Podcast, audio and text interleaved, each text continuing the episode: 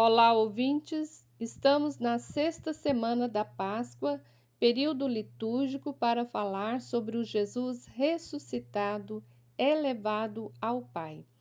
E as leituras em João são oportunas, pois o Evangelho aprofunda sobre o conhecimento de Jesus e o sentido da sua missão aqui neste mundo. A leitura de hoje, que é João, capítulo 16, 23 a 28, é marcada com uma solene declaração de despedida de Jesus, dizendo: Eu saí do Pai e vim ao mundo, e novamente parto do mundo e vou para o Pai. Jesus é a palavra encarnada, conforme o prólogo de João o profeta Isaías joga luzes para podermos compreender esse sentido. A palavra de Deus é como a chuva que vem do céu e para lá não volta sem ter realizado a sua missão aqui na terra. Isaías 55, 10 a 11. A teologia cristã chama isso de kenosis, que significa, dentre outras coisas, o Deus que se esvazia de seu poder e se torna humano para estar em nosso meio. Jesus é a palavra que se fez carne e que armou sua tenda entre nós.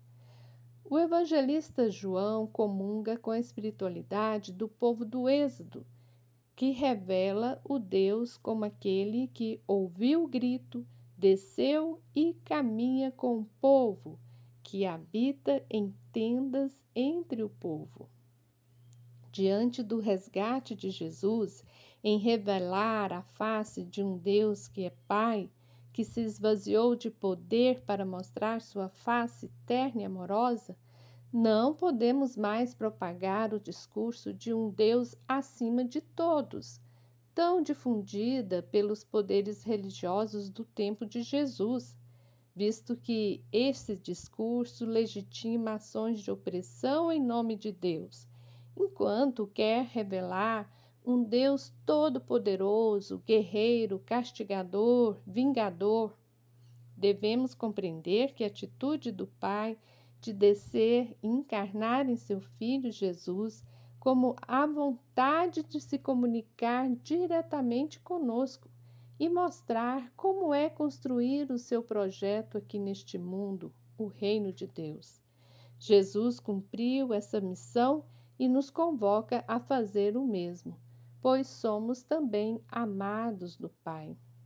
E Jesus nos anima a vivermos este projeto, a viver um tempo novo e a pregar o Evangelho com alegria.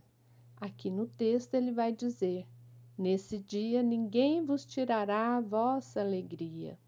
Anunciemos o, o Evangelho da alegria revelando a face amorosa e terna do Pai.